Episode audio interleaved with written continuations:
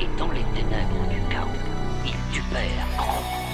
Ils purent ainsi voler l'énigme de. Les dieux oublièrent le secret de l'acier et le laissèrent sur le champ de bataille. Et c'est nous qui l'avons trouvé.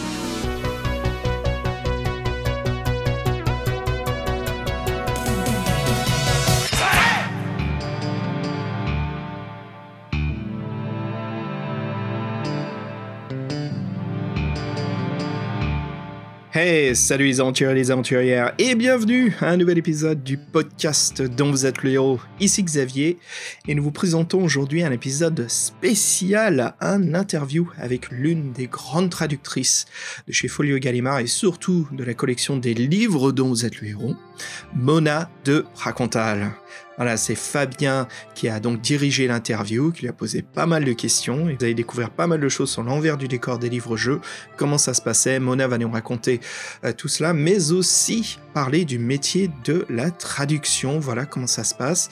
Et donc, euh, si ce sont deux sujets qui vous intéressent, voilà, l'envers du décor des livres-jeux et le métier de la traduction, je crois que, et je l'espère en tout cas, que cet épisode va vous faire bien plaisir. Voilà, sans plus tarder, je vais laisser Fabien prendre l'antenne.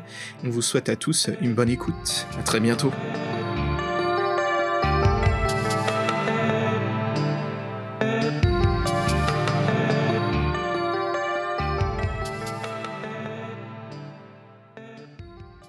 Bonjour à tous, ici c'est Fabien pour le podcast dont vous êtes le héros. Alors aujourd'hui c'est une émission un peu spéciale, donc j'ai une invitée avec moi. C'est Mona de Pracontal, donc qui est traductrice. Elle a traduit beaucoup de livres dont vous êtes le héros, donc c'est un grand plaisir de la recevoir. Donc bonjour Mona. Bonjour Fabien, bonjour à toutes et tous. Oui, j'ai traduit euh, une vingtaine de livres dont vous êtes le héros. C'est un bon boulot. Hein. Là, je vais, on va commencer par vos débuts par rapport euh, à votre métier. Nous avons vu sur votre site que vous aviez commencé euh, vos études aux États-Unis.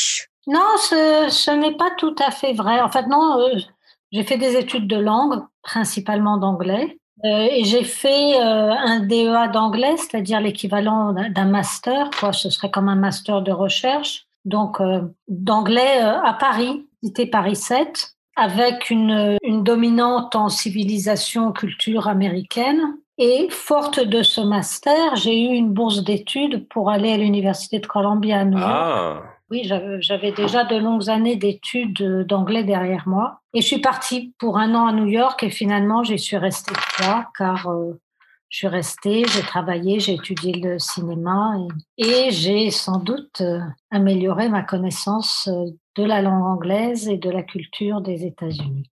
Et c'est en allant là-bas que ça vous a donné l'envie d'être traductrice en fait? Non, je crois que la traduction, ça a été quelque chose que j'ai toujours fait. Je me souviens, par exemple, que dans mes, j'ai essayé d'avoir une licence d'allemand en même temps que je finissais ma mon DEA d'anglais, et j'étais euh, très bonne en version, c'est-à-dire euh, de la langue étrangère vers le français, et pas très bonne en thème parce que je faisais des fautes. Mais et puis euh, ma toute première traduction, j'étais encore J'étais encore en France, je pense que je devais être en, année de licence ou je sais pas, euh, non, peut-être de maîtrise. J'avais 20 ou 21 ans et c'était une, une histoire sainte pour enfants que nous avons traduite à deux. Euh, moi, on m'a confié la partie euh, qui recouvrait tout l'Ancien Testament. C'était un boulot d'étudiante à l'époque finalement que, que j'avais eu l'occasion d'avoir. Puis je suis partie aux États-Unis non, quand j'étais aux États-Unis, je voulais travailler dans le cinéma et dans l'audiovisuel. Je faisais des traductions pour euh, différents professeurs de mon université. Donc, je faisais, faisais des traductions vers l'anglais, mais ça n'était pas de la fiction destinée à être, euh, à être publiée. Et je suis rentrée. Non, j'ai toujours aimé les langues. J'ai toujours eu une curiosité des langues et des mots. Et je pense, euh, oui, une certaine intelligence de ce que c'est. Enfin, c'est. Mais euh, je me suis jamais dit je vais être traductrice. Juste, j'ai toujours été traductrice. Après, si vous voulez, je peux vous raconter comment j'ai commencé à en faire mon métier. Ah oui, je veux bien, tout à fait. Euh, donc, à mon retour des États-Unis, j'ai cherché du travail. Au départ, je cherchais du travail plutôt, plutôt dans le cinéma et dans l'audiovisuel, domaine dans lequel j'ai un petit peu j'ai travaillé après. Mais en fait, en fait, tout simplement, j'ai entendu dire un jour, quelqu'un m'a dit que les éditions Gallimard avaient développé une, un département jeunesse, Gallimard Jeunesse. C'était les, je crois, les, vraiment les premières années de, de la collection Gallimard Jeunesse. Et on m'a dit qu'il cherchait des traducteurs pour euh, les livres dont vous êtes le héros, que je ne connaissais pas. C'était peut-être plus simple de contacter un éditeur à l'époque, quoique maintenant aussi on peut y arriver, mais il faut savoir qui contacter. Donc j'ai contacté euh, le directeur de la collection, Jean-Robert Gaillot, euh, qui m'a reçu et qui m'a expliqué un petit peu l'esprit de, de la collection, euh, de la série, et qui m'a donné un essai à faire. Ce que j'ai toujours aimé dans la traduction, c'est que ben, on est jugé sur pièce. Quoi. J'ai fait l'essai. Je m'en souviens très bien de ce premier livre-jeu. C'était euh, Le Château des âmes damnées. D'accord. oui, le Château des âmes damnées. Je me souviens euh, très bien de d'avoir fait cet essai à la machine à écrire. J'ai commencé, il n'y avait, je crois, pas d'ordinateur. Ça paraît médiéval, mais ça allait bien puisque c'est une histoire un peu médiévale. Et voilà, donc j'ai fait cet essai et en fait, ça leur, ça a plu. Et donc, euh, c'est comme ça que je me suis trouvée embringuée dans cette aventure des livres dont vous êtes le héros. Et je pense que ça m'a bien occupé pendant deux ans parce que ça marchait très fort au début. Euh, le, euh, quand c'est parti, c'est parti vraiment sur les chapeaux de roue. Et c'est comme ça que j'ai commencé à traduire. Vous étiez comme fan d'Heroic Fantasy? Euh, Non, pas spécialement. Je connaissais pas les livres-jeux, je connaissais pas les livres dont vous êtes le héros. Par contre, j'ai toujours bien aimé les, univers euh, gothiques. J'aimais beaucoup le cinéma, j'ai fait des études de cinéma et j'aimais tout ce qui était... Euh, alors on est loin des livres-jeux, mais tout de même, je me suis euh, beaucoup passionnée pour le cinéma expressionniste, pour, pour voilà, ces univers à l'anosphératu. Donc d'ailleurs, dans les livres-jeux, j'ai toujours eu une petite préférence pour ceux qui sont plus de ce côté-là par rapport au livre-jeu euh, galactique, ce qui se passe avec les fusées. Ça, c'était un petit peu moins ma pente. Mais euh, non, et puis je dois vous avouer que j'ai jamais joué à des jeux vidéo, par exemple. Mais l'esprit euh, aventure médiévale, château hanté, vampire, ça, les contes, par exemple, plutôt genre Grimm, ça a toujours été quelque chose que j'aime. Donc, finalement, c'est cet univers-là. Enfin, disons que les livres-jeux, ils puisent beaucoup dans cet univers. Hmm. Hein, vous êtes d'accord? Tout à fait, les légendes. Et justement, les titres, euh, vous les choisissez pas, on vous les imposez en fait. Euh, c'est quelque part entre les deux. On les impose pas, on les propose. Le traducteur ou la traductrice dit oui ou non. Vous savez, quand on traduit un livre, on, on passe euh, ses journées et un peu de ses nuits parce que le cerveau continue quelquefois à rêver d'une phrase ou d'un mot ou d'un personnage, et ça vous occupe plusieurs mois. Donc, on peut refuser un livre en se disant que ce sera vraiment pas un bon compagnon, quoi. Les livres-jeux, je dois dire, au début, bah, ça m'amusait, et puis je, ne les je ne les lisais pas forcément avant de, avant d'accepter, parce qu'au bout d'un moment, bah, je les connaissais. Surtout qu'il y en a beaucoup. Vous savez, c'était des séries. Il y a eu les Katnar, il y a eu les Majdar. Donc voilà. Vous étiez en contact justement avec, euh, on vous présentait les auteurs, les illustrateurs? Pas du tout, alors que euh, plus tard en fiction, parce que alors après des livres-jeux, je suis passée à la littérature pour. Euh, aujourd'hui, on dit young adults, ou à l'époque, on disait littérature de jeunesse, mais enfin des romans. Par exemple, j'ai traduit le, Magicien d'Oz. Là, je n'aurais pas pu être en contact avec l'auteur vu qu'il était mort depuis belle lurette. Mais enfin, une fois que j'ai traduit de, des romans, euh, j'ai très souvent été en contact avec les auteurs. Euh, c'est moi qui me mettais en contact avec eux, quelquefois avec l'aide de l'éditeur, euh, quelquefois non. C'est très rare qu'un auteur n'ait pas très envie de vous rencontrer, mais curieusement, ça arrive dans l'univers de la fantasy. Là, pour les livres-jeux, il n'en avait pas été question. je dis curieusement, mais c'est peut-être parce que ce sont quelquefois des livres qui sont traduits dans énormément de langues et que donc l'auteur se dit qu'il ne va pas se mettre en contact avec 20 ou 30 euh, traducteurs. Enfin, je ne sais pas. Mm. Mais donc, Joe, oui, je ne les connaissais pas, j'ai jamais été en contact avec eux. Avec les, avec les illustrateurs, ça, ça m'est jamais arrivé de toute ma carrière, mais avec les auteurs, euh, très souvent, et puis on échange, euh, on peut poser des questions. Mais là, non. Vous aviez un certain délai justement à traduire un, un livre dans votre bureau ou c'était dans l'urgence ou vous aviez comme votre temps, du temps pour le prendre? Est-ce que j'avais un certain délai? J'avais surtout un délai certain. C'était dans l'urgence. Ce genre de livre d'aventure et ce genre de livre pour, pour jeunes, pour ados, il faut vraiment respecter les délais. Donc oui, c'était c'était dans l'urgence. Par ailleurs, c'était mon gagne-pain et la traduction n'est pas c'est pas au top de la grille des, des enfin c'est pas des salaires, hein, on est payé en droit d'auteur, mais euh, donc si on passe euh, trop de temps sur un livre, euh, on a du mal à, à, boucler ses fins de mois.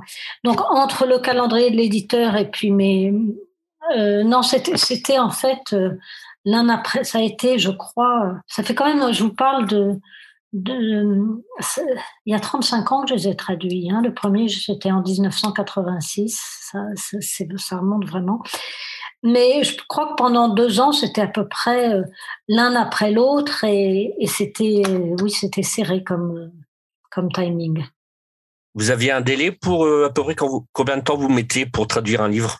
Un livre dont vous êtes le héros, peut-être que je mettais deux mois. Enfin, on travaille beaucoup quand on traduit. Hein. On commence le matin de bonne heure. À l'époque, je mettais mon réveil. Maintenant, ça va, j'ai pris l'habitude.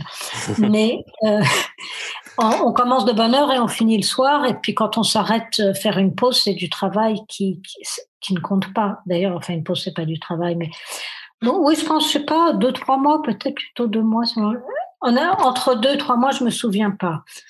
Mais euh, après, au bout d'un moment, quand on connaît l'univers d'un auteur euh, et d'une série, ça va plus vite. Alors, si vous voulez, je peux peut-être vous parler de la spécificité euh, qu'il y avait à traduire les livres dont vous êtes le héros à cette époque Oui, bien sûr. Ces livres, maintenant, vous, Fabien, vos amis, euh, vous êtes nombreux, adultes, à lire des livres dont vous êtes le héros. Et du coup, euh, certains d'entre vous peut-être sont déçus ou étonnés par les traductions d'il y a 30, d'il y a 30, 20. Quand on a sorti les livres dont vous êtes le héros en France, c'était euh, vraiment pour des ados et pré-ados. Mes lecteurs et lectrices, ils avaient entre 10 et 13 ans. D'ailleurs, je me souviens un jour où je rentrais chez moi et j'étais un peu découragée car je pense que j'étais en train de faire le cinquième nard ou le quatrième euh, match d'art. Et justement, oui, les, les, délais étaient très serrés. Par moments, c'était hyper crevant. Et j'ai entendu euh, deux gamins qui rentraient euh, à l'école en disant j'ai hâte qu'ils sortent le numéro 5. Donc je leur ai dit bah, écoutez, je suis en train de le traduire. Et, et c'était bien stimulant et sympathique. Mais donc on avait un public de, de jeunes, hein, pas de grands ados, de jeunes ados. Et l'autre chose très différente euh, de, du public d'aujourd'hui et du monde d'aujourd'hui, c'est que l'anglais n'était pas aussi présent euh, dans la culture française. Autrement dit, il n'est pas question dans ce genre de livre de mettre des notes de bas de page et des explications.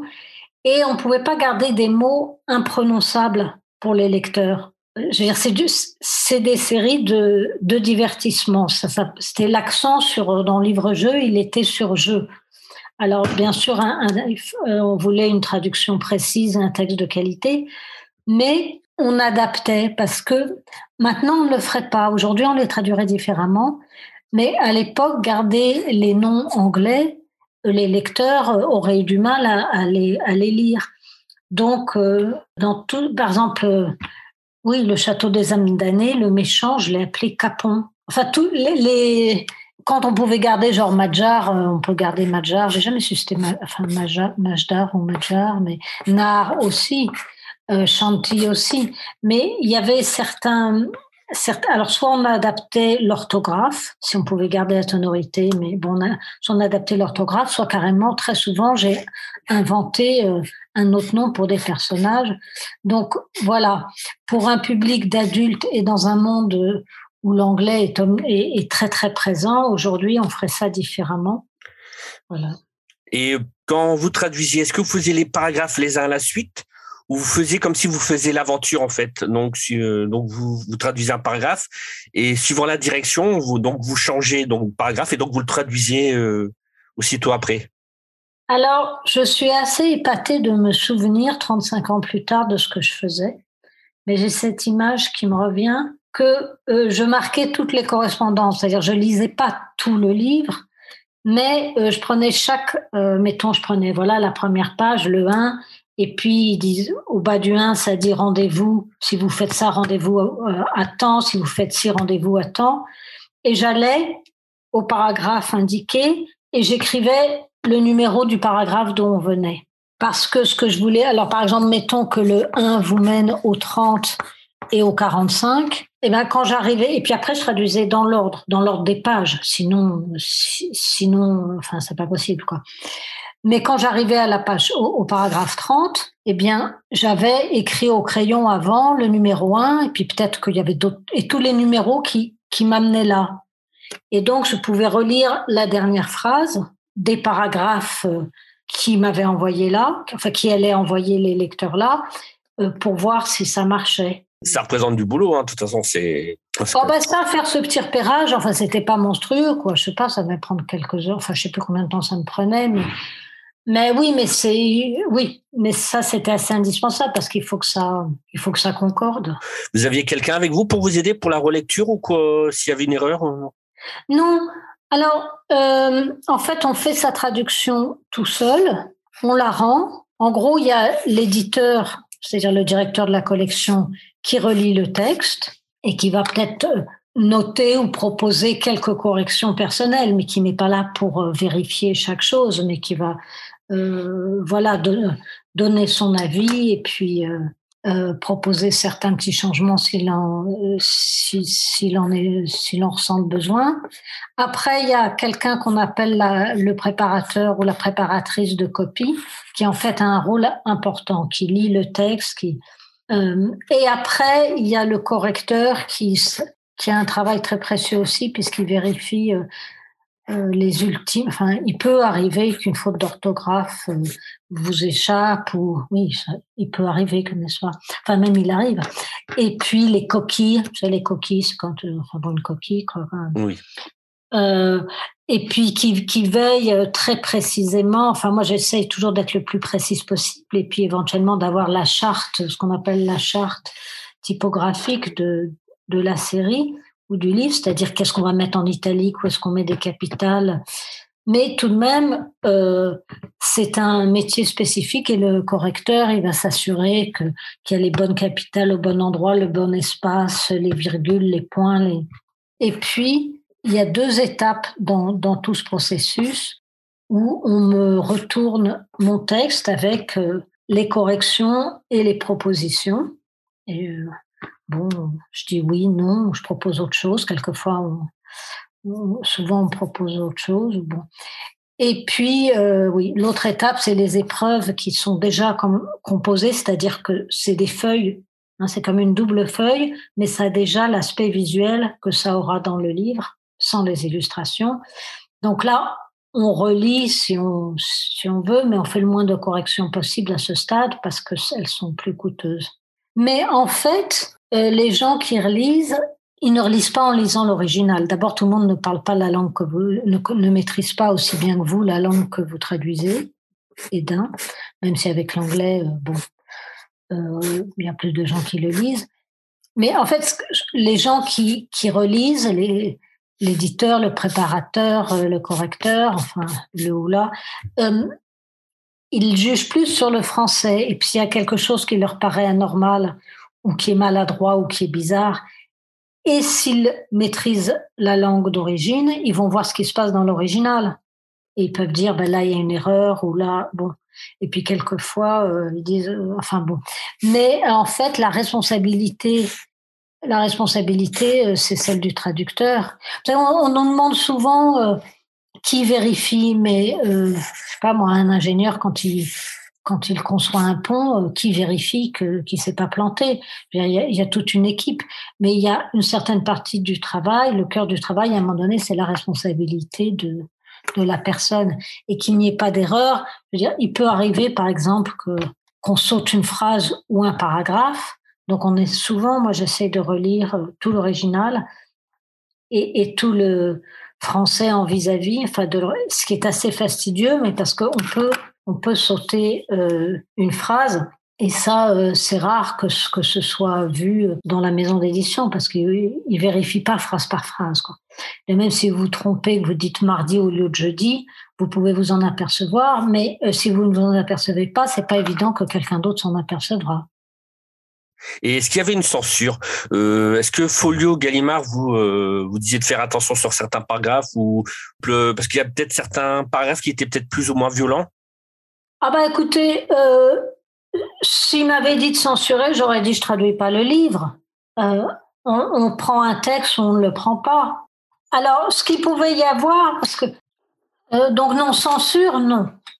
Par contre, oui, on traduisait pour nos lecteurs. Vous voyez, euh, et encore maintenant, dans certains livres de fantasy, je traduis toujours de la, fantasy. Je les traduis pas forcément de la même façon, par exemple, que Le Magicien d'Oz ou d'autres romans pour, euh, pour jeunes, mais parce que l'accent est surtout mis de la part de l'auteur sur l'aventure, sur l'action. Donc, euh, je pense qu'il a pu m'arriver de soigner la partie narration avec un vocabulaire peut-être, oui, assez riche parce que ben, ça, ça, permet de donner, d'offrir ça au lecteur. Et puis des dialogues euh, dans la, dans la tonalité de ceux de l'original, avec le naturel, etc. Mais euh, l'accent est mis sur la, la, version française. Donc je, ne dirais pas que c'est une censure, c'est peut-être que dans enfin dans le jargon de la traduction, on parle toujours des, des ciblistes et des sourciers, euh, ceux qui s'attachent plus euh, à l'original et ceux qui pensent plus à la version traduite et au lecteur. Alors évidemment, en gros, en vérité, on s'attache aux deux, mais dans les livres pour jeunesse, peut-être qu'on peut prendre plus de liberté avec la syntaxe d'une phrase, avec pour que le texte passe au mieux si vous voyez ce que je veux dire. Tout à fait.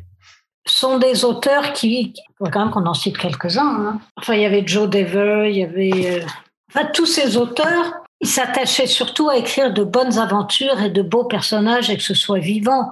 Ils faisaient pas une recherche stylistique de dingue, quoi. C'était pas ça l'objet. Donc, euh, euh, en français aussi, on voulait, enfin, moi, j'essayais de rendre quelque chose qui soit aussi visuel, aussi vivant, mais en profitant de la richesse du vocabulaire français, de tout.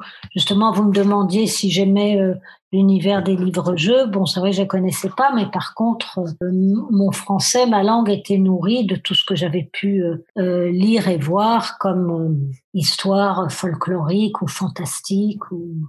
Voilà. Donc c'est un bon souvenir quand même d'avoir traduit tous ces livres-jeux.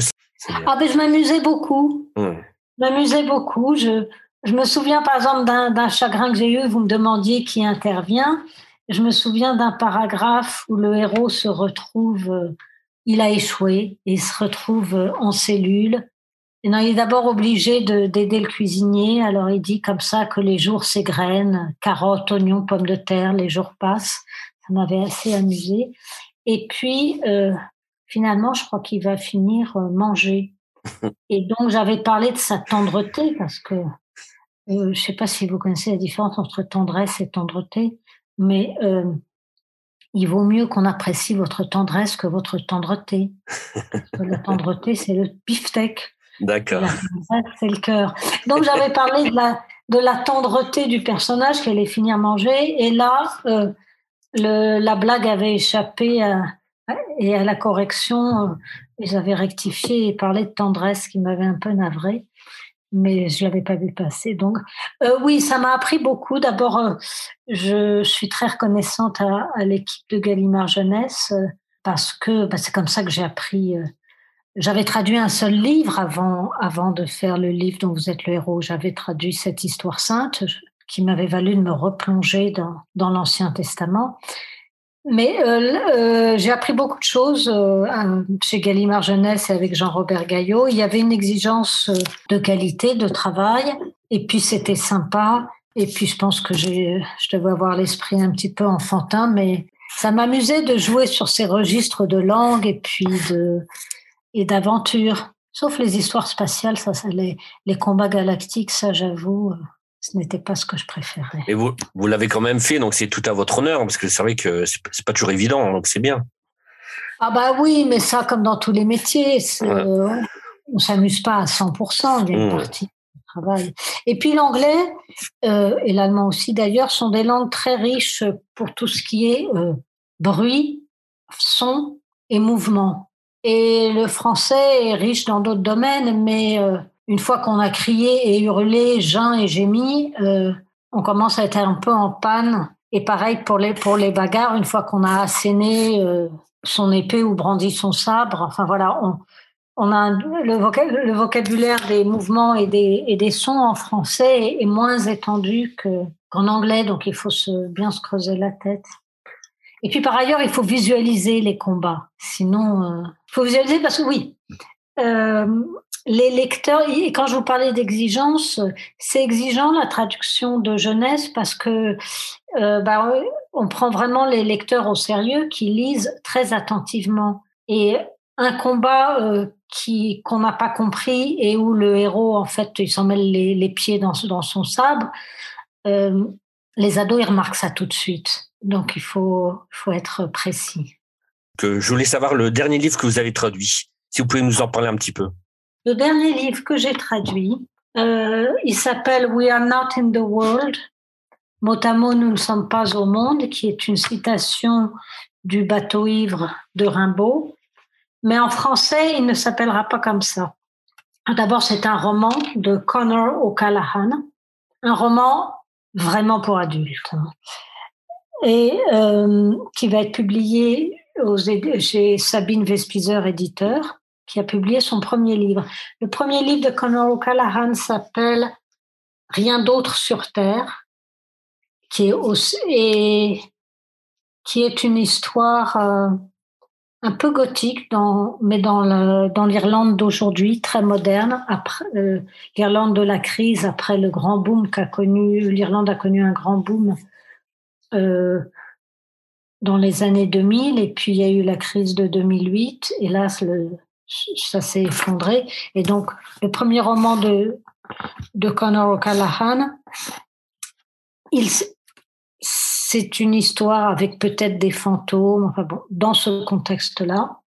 Son deuxième roman, donc, puisque vous demandez, c'est ce que je viens de, rendre, euh, enfin, qui va, va paraître euh, en mars, en la première quinzaine de mars, et il s'appellera en français Personne ne nous verra. Euh, c'est un très beau livre, dur, qui était très difficile à traduire et qui peut être dur à lire assez éprouvant, très poignant, très poétique, mais euh, poétique d'une façon euh, rêche, ça parle de, de deuil, d'histoire d'amour euh, assez névrosée, de, de violence, de, de harcèlement. Enfin, de, voilà, c'est un livre que je suis vraiment très contente d'avoir traduit qui m'a vraiment demandé beaucoup de travail et dont j'espère qu'il trouvera ses lecteurs. Ça, c'est euh, Personne ne nous verra, Conor O'Callaghan, aux éditions Sabine Vespizer, éditeur, en mars. Parce que je sais que quand vous, vous aimez traduire, vous aimez aussi prendre le temps d'être sur place, dans l'endroit où, se situe euh, le roman. Voilà, mais bon, en ce moment, c'est vrai que c'est compliqué hein, pour voyager. Mais sinon, est-ce qu'il y avait un lieu que vous avez aimé le plus? Ah, il y en a beaucoup. C'est vrai que euh, j'essaye de ne pas traduire de pays que je ne connais pas. Et puis, euh, il y a la règle et l'exception. J'ai fait une grande, grande exception qui, euh, qui a été pour traduire une grande autrice nigériane, qui est vraiment une autrice qui compte beaucoup dans ma carrière. C'est Shimamanda Ngozi Adichie et qui est euh, nigériane. Ça n'est pas très facile d'aller séjourner au Nigeria comme traducteur. Donc, euh, j'ai, pour pallier le fait que je ne connaissais pas le Nigeria, j'ai rencontré beaucoup de, Nigérians, euh, y compris de sa région et de sa culture, Ibo, pour discuter aussi bien des plats, des habitudes, de la mentalité, des paysages. Euh, alors, vous me disiez des lieux que j'ai aimés, mais tous, je veux dire, ce qui se passe aux États-Unis. Bon, si je peux traduire un roman qui se passe à New York, c'est vrai que j'ai traduit des euh, certains, euh, un cours polar d'Ed McBain qui a créé une ville fictive qui ressemble furieusement à New York. Et bon, j'étais ravie. sinon, oui, il y a un roman qui m'a emmené en Australie Et ça, c'était une très belle expérience de traduction, d'être dans les montagnes bleues, euh, dans une résidence pour écrivains et, de traduire euh, dans cet environnement. Et puis l'Irlande, l'Irlande, ça fait, euh, moi je suis plutôt américaniste, donc souvent, souvent, enfin, j'ai eu une période où je, je partais à New York, je faisais des échanges d'appartements et je partais avec mon ordinateur et je traduisais là-bas. Mais euh, L'Irlande, j'ai passé des années à y aller, mais ça fait seulement trois ans que je traduis des auteurs irlandais. Et euh, ça, ça m'aide beaucoup de, de connaître euh, un peu le pays et, et, les gens. Vous les avez rencontrés, ces auteurs? Ah, il y a beaucoup d'auteurs que j'ai rencontrés. Donc, j'ai rencontré aucun des auteurs des livres-jeux. De même, là, je traduis de la fantasy. Euh, je traduis, euh, j'ai traduit pendant 15 ans les, la série des Percy Jackson, les Olympiens, enfin bon, les, des ouvrages de Rick Riordan qui, qui marchent très bien. Euh, lui, je l'ai jamais rencontré. Il rencontre, euh, d'abord, je, je crois pas qu'il soit déjà venu à Paris, sinon quand même je l'aurais rencontré. Il y a beaucoup d'auteurs que j'ai rencontrés. Ben, commencer par Chimamanda Ngozi Adichie, je, je la connais, on est en contact. Donc, j'ai pas rencontré des auteurs de de livres-jeux. Mais en gros, par exemple, le, le, le, roman irlandais dont je vous parlais, non seulement je l'ai rencontré, mais je le connais très bien, Conor O'Callaghan. L'autre romancier irlandais, Neil Haggerty, que j'avais traduit juste avant, et dont le livre sera publié, euh, je pense, dans sans doute vers l'automne prochain. S'il y a les embouteillages Covid, vous savez, c'est un peu. c'est compliqué. Oui, c'est compliqué. Lui aussi, je le connais très bien. Enfin, il y a des auteurs et des autrices euh, qui sont des amis. Euh, Hannah Tinti, Marjorie Selona, euh, oui. Euh, même le, premier roman qui ne soit pas de la jeunesse ni du polar que j'ai traduit, c'était Le gardien de musée de Howard Norman. Et on est devenus très amis, euh, je connais sa famille. Euh, il y a eu une série pour, euh, pour enfants qui s'appelait la série des Hermux Tantamok. Ça vous dit quelque chose? Pas du tout. Ben maintenant, bon, c'est retiré du catalogue, mais ça avait vraiment marché du feu de Dieu. Et c'était écrit par Michael Hoy, lui, je l'avais rencontré, lui et sa femme, et c'était vraiment, enfin, c'est vraiment un type charmant. Donc souvent, euh, les, contacts avec les auteurs, ils sont très agréables, et en plus, ils sont très précieux. Euh, je pense que ça m'est arrivé une seule fois un auteur qui m'a dit, écoutez, euh, je vous fais confiance, faites, je suis sûr que vous êtes professionnel, faites votre métier, et puis voilà. Mais sinon, dans mon expérience, euh, les les écrivains sont contents, voire rassurés d'être contactés par leur traducteur, parce que, vous voyez, au bout d'un moment, euh, on envoie euh, des questions. Alors évidemment, il y a plus, il y a des traducteurs qui ont, qui, euh, qui trouvent eux-mêmes toutes les réponses à leurs questions, et d'autres qui consultent. Moi, je fais partie de ceux qui consultent. Le, doute fait partie des ingrédients de, de ma façon de travailler. ça aide, vous voyez, quand on se dit tiens, ça, ce mot-là il n'a peut-être pas le sens que je lui connais habituellement. Un mot comme salade, quelquefois, il peut vouloir dire autre chose. Bon. Bref, donc je me fais des listes de questions, mais je sais qu'il y a, euh, il a pu m'arriver une fois un auteur de polar de lui poser toutes mes questions, le pauvre. Il était ravi, mais euh, avec le recul, euh, avec le recul, je me dis mais franchement, maintenant ce que je fais, c'est que euh, j'ai un premier, un premier jeu de questions que je pose à soit des amis, soit des gens que je connais qui sont non seulement anglophones, mais qui connaissent. Euh, ça veut dire ça sert à rien que je demande à un Californien euh, une info sur quelque chose qui se passe euh, au nord du Nigeria. Ils sont tous les deux anglophones, mais c'est pas la même culture, il ne saura pas. Donc, j'ai mes consultants, enfin, consultants entre guillemets, des gens à qui je pose des questions par rapport à la langue et au pays. Euh, après, il y a les choses techniques qu'on vérifie en allant voir euh, un fabricant d'armes ou un chapelier ou une écuyère. Ou bon. D'ailleurs, maintenant, on fait beaucoup de choses sur Internet. Avant, euh, je cherchais dans l'annuaire téléphonique et puis j'appelais. Ah. Ouais, mais encore maintenant, je dégrossis avec Internet. Et puis, je finis par aller ben justement, il y a deux ans, comme ça, je suis allée chez un armurier parce que euh, voilà, confondre la gâchette et la détente, c'est l'exemple caricatural, mais ça peut arriver. Et en fait, euh, les gens, souvent, ils vous aident bien volontiers parce qu'ils aiment bien quand, enfin, c'est agréable de voir qu'il y a quelqu'un qui prend, que le travail est pris au sérieux. Donc, du coup, euh, oui, souvent, les gens me répondent de façon assez précise.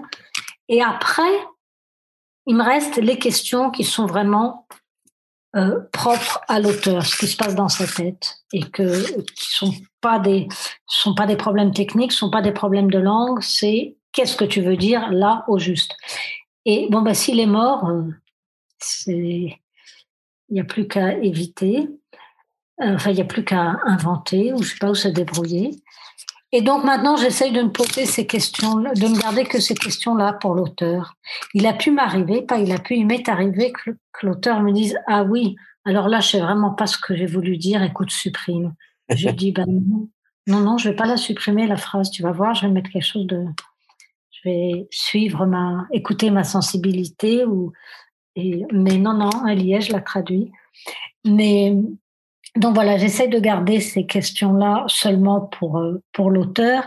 Et souvent, bah, il y a beaucoup d'auteurs d'abord qui découvrent, soit qui connaissent la traduction, soit qui la découvrent et qui trouvent ça passionnant parce que c'est de l'écriture, eux, ils travaillent sur l'écriture. Euh, sauf qu'eux, ils ont aussi à s'occuper de d'inventer l'histoire, de, de créer les personnages, de l'intrigue, et nous, on est vraiment que dans l'écriture.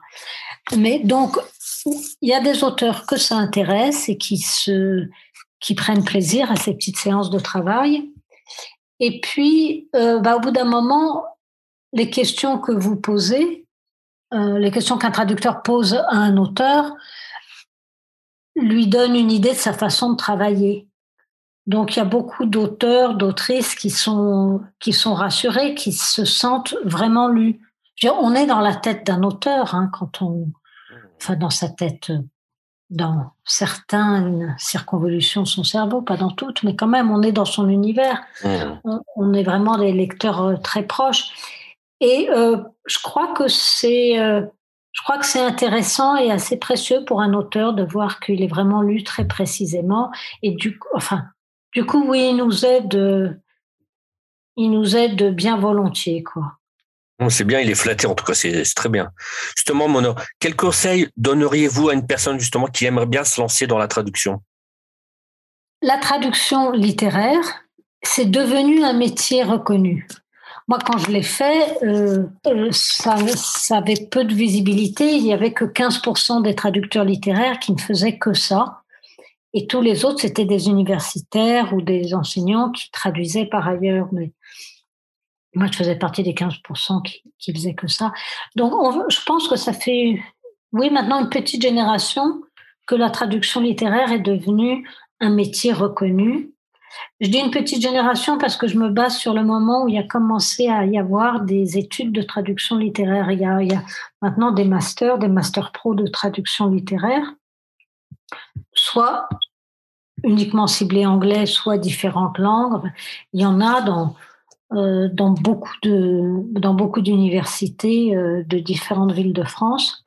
Donc ça c'est quand même un signe que c'est devenu euh, un métier. Ce sont des masters pour certains assez difficiles d'ailleurs. Il y a beaucoup de gens maintenant qui veulent être traducteurs et le nombre de traductions de, de, livres de langue étrangère traduits n'a pas décuplé, ne s'est pas décuplé. Donc je pense que ça peut être ça peut être difficile de, de, se faire une place. Alors, votre question, c'est qu'est-ce que je conseillerais? Oui, bah, les conseils que vous pouvez donner à une personne. Bah, il y a deux types de conseils. Le conseil pour faire une bonne traduction et le conseil pour euh, obtenir des boulots comme traducteur, ce qui n'est pas tout à fait la même chose. Pour une bonne traduction, euh, le truc de base, mais quand même à rappeler, c'est qu'il faut vraiment bien connaître la langue dont on la langue qu'on traduit. Euh, vous voyez, souvent avec l'anglais, les gens ont tendance à se dire je parle trois mots d'anglais, c'est bon, euh, voilà. Euh, non, il faut, vraiment bien connaître sa langue de travail et il faut aussi très bien connaître aussi également, pas surtout, mais également très bien connaître le français, savoir travailler. Vous voyez, on, peut se permettre des libertés avec la langue, la déformer, lui faire lui faire un peu violence, lui la bousculer, que si on la connaît bien. Et on, peut, euh, pour faire des fautes de grammaire délibérément, il faut savoir reconnaître que c'est une faute de grammaire. Pour faire exprès une faute d'orthographe, même si ça, enfin, ça a un intérêt limité, sauf si ça change la prononciation, mais euh, il faut pas en faire par ailleurs sans s'en rendre compte. Bon, ça, c'est un peu le béaba. Et, et l'anglais, moi, je, ça fait 40 ans que je le travaille. Après, la, la connaissance de la langue qu'on traduit, c'est une connaissance qu'on appelle passive, c'est-à-dire on repère les choses. Euh, et la connaissance active, c'est celle qu'on a du français, c'est-à-dire qu'on peut fabriquer, inventer en français. Il faut être, euh, savoir être très rigoureux et être toujours à l'affût des mots dans le bus, dans le métro, dans la rue, entendre comment les gens parlent. Tiens, qu'est-ce qu'on dit euh, Quand on est traducteur, on, on est à l'affût de ce genre de choses, de comment la langue vit. Quand, bon, enfin bon, là, je, je pars de, je pars un peu trop dans les détails, mais donc le premier conseil, c'est de connaître bien ces deux langues et puis autant que possible de connaître les cultures euh, des, euh, les différentes anglophonies, les différentes francophonies, enfin de connaître les cultures des, des livres qu'on traduit. Et, bon.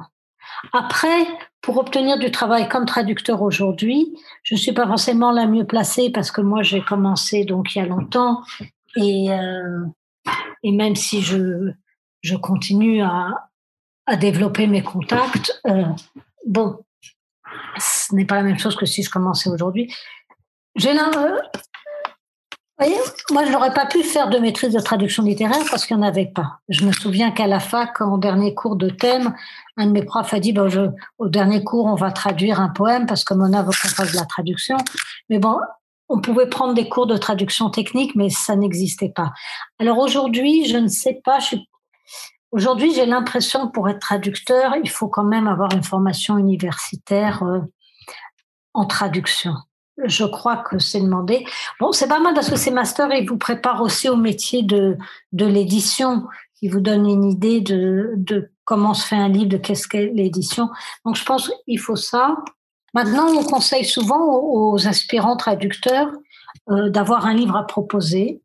Vous savez, tous les ans, il y a les assises de la traduction littéraire à Arles. Arles, il y a le Collège des traducteurs littéraires qui est dirigé par la fondation, euh, par l'association, pardon, l'association Atlas pour la promotion de la traduction littéraire. Ces assises, ça dure trois jours et bon, on parle de traduction, il y a des ateliers, des tables rondes. Il y a eu une traduction, euh, on peut trouver tout ça. Les, euh, les assises sont enregistrées et sur le site de Atlas, Atlas comme un atlas-CITL, Collège international des traductions littéraires, euh, on trouve tous les enregistrements des assises passées. Et donc, aux dernières assises 2021, novembre 2021, il y a eu une table ronde de la TLF, l'Association des traducteurs littéraires de France, euh, sur le sujet. Qu'est-ce qu'on euh, jeunes traducteurs Bon, moi ça m'a un peu étonné qu'on en demande autant à des jeunes traducteurs, qu'on s'attende à ce que ce qu'ils aient un livre à proposer, qu'ils en aient fait une fiche de lecture, un résumé. Euh, puisque moi, moi ma façon de, faire, c'est que je vendais, je proposais mon savoir-faire et pour moi, ce que je faisais, c'est que j'essayais de convaincre un éditeur de me confier un essai de traduction. Et après, euh, s'il aimait mon essai, il me confiait le livre ou un autre. Bon, aujourd'hui, cette démarche de présenter un livre, euh, bah, je trouve qu'elle demande beaucoup de boulot. Euh, on n'est pas sûr pour autant que ça marche, mais voilà, je constate qu'il y a beaucoup de, de jeunes traducteurs qui font ça. Un petit peu à brûle pour point, la question que je poserais, c'est la question de la langue. Vous voyez, des traducteurs d'anglais, euh, bien sûr, c'est la langue la plus traduite. Mais on est très, très, très nombreux. évidemment, euh, ça dépend où on en est dans son parcours euh, d'études. Et, et, puis souvent, l'envie de traduire vient de la connaissance qu'on a d'une langue.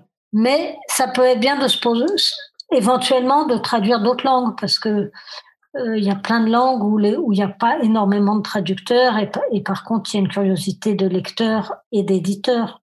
Donc ça peut, dans cette jungle que ça devient, ça peut peut-être être une idée d'investir du temps et, de la passion dans une langue autre que, que les langues les plus traduites. Puis je dirais, dernier conseil en fait, ou premier, euh, si on veut devenir traducteur, se rapprocher euh, de ces deux associations. Atlas, comme il y a beaucoup d'associations, de, enfin Atlas, on trouve euh, sur Google, on trouve beaucoup, donc il vaut mieux dire Atlas-CITL. Euh, et puis ATLF, Association de la traduction littéraire de France. Là, euh, il y a des sites, mais enfin, ils organisent l'un comme l'autre, ils organisent des événements, des rencontres. Euh, Atlas, surtout beaucoup d'événements culturels, euh, des résidences. Et puis Atlas est basé à Arles, mais ils ont aussi des événements à Paris. Enfin voilà, je dirais peut-être commencer par là si on se sent un peu perdu. Il y a d'autres écoles de traduction aussi, il y a le, TL, mais par le biais de ces deux associations, euh, euh, on peut trouver beaucoup d'informations. Puis en plus, même si on ne trouve pas sur le site, ce sont des gens plutôt gentils et si on téléphone, on vous aiguillera. Merci Mona en tout cas pour toutes ces infos. Donc c'est vrai que ça peut intéresser certainement peut-être des auditeurs, on ne sait jamais. Hein. donc merci en tout cas. Donc on arrive bientôt à la fin de l'interview. J'ai encore deux questions à vous poser. Je voulais savoir donc vous êtes toujours dans les livres, hein. donc euh, est-ce que vous continuez quand même à lire pour le plaisir ou est-ce que vous avez d'autres loisirs qui n'ont rien à voir avec la lecture? Alors oui, je continue à lire pour le plaisir. Je m'aperçois que quand je traduis des livres vraiment trop difficiles, quand la journée est finie, j'ai du mal à lire euh, des bouquins exigeants, ce qui est un peu désolant. Mais oui, bien sûr, je, lis. Et oui, j'ai d'autres euh, j'ai d'autres loisirs.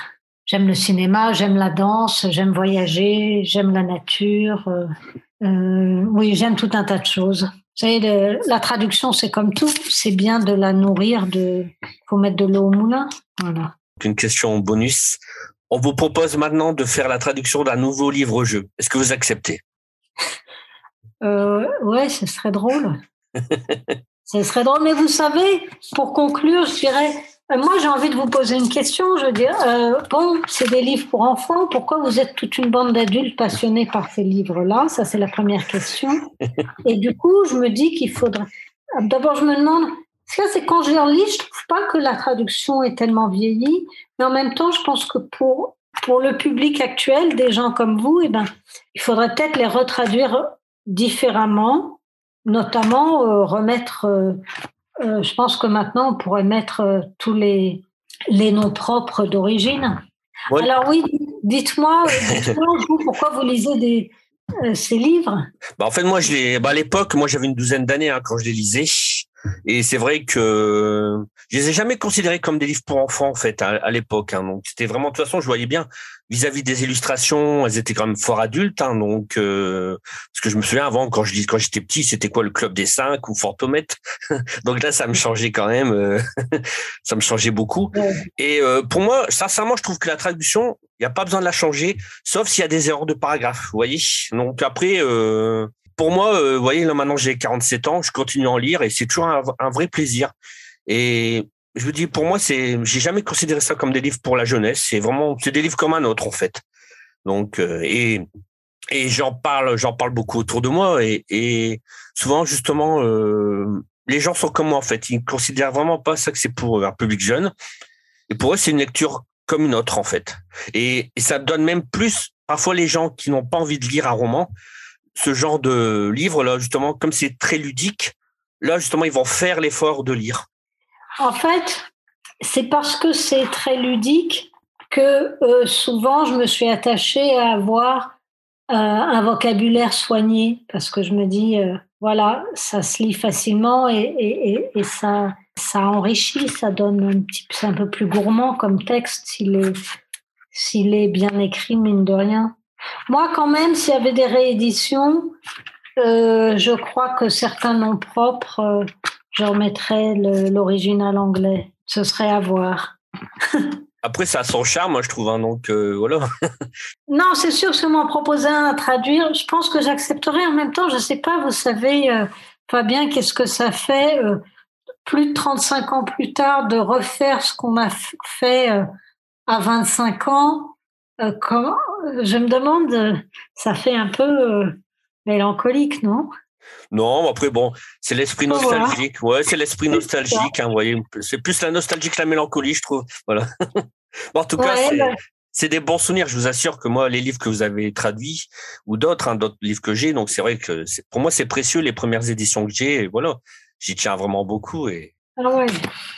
Enfin, moi, j'ai fait ça vraiment. Euh, je l'ai fait avec, tout mon cœur, hein, parce que sinon. Euh, et vous êtes nombreux à, à les lire? ah oui, oui. En fait, bon, c'est qu'on est quand même niche, hein, mais sinon, non, il y a quand même, il y a toujours les fans. Hein, donc, il y a les fans de la première heure, et puis aussi les, les adultes qui sont devenus parents et qui font découvrir à leurs enfants justement ces livres-là. Donc, vous voyez, ça. Bon, après, c'est vrai que c'est moins populaire maintenant parce qu'il y a comme les jeux vidéo, voilà. Donc, euh, mais bon. Oui, est-ce que... ça se recoupe comme univers? Est-ce que les gens qui font des livres-jeux font jouent aux jeux vidéo ou, ou non justement? Non, je pense qu'il y a comme les deux aussi. Ils font les deux. Ils font les deux. D'accord. Mona, bah, je vous remercie beaucoup pour cette interview, donc je suis très content. Donc je vous souhaite une très belle journée, voilà. Donc euh, merci beaucoup Mona. Puis au plaisir. Puis on sait jamais, hein, peut-être que vous traduirez un nouveau livre, hein, donc euh, un nouveau livre jeu, et, je serai bien content en tout cas. merci beaucoup Mona. Merci beaucoup Fabien et merci à vous tous les auditeurs, les auditrices. Ça me fait chaud au cœur de savoir que ces traductions, ces, ces livres-jeux sont encore lus avec plaisir. Et euh, ben, je vous souhaite de belles lectures euh, à tous et toutes. Merci beaucoup, Mona. À bientôt. Au revoir, les auditeurs. À bientôt. À bientôt. Au revoir.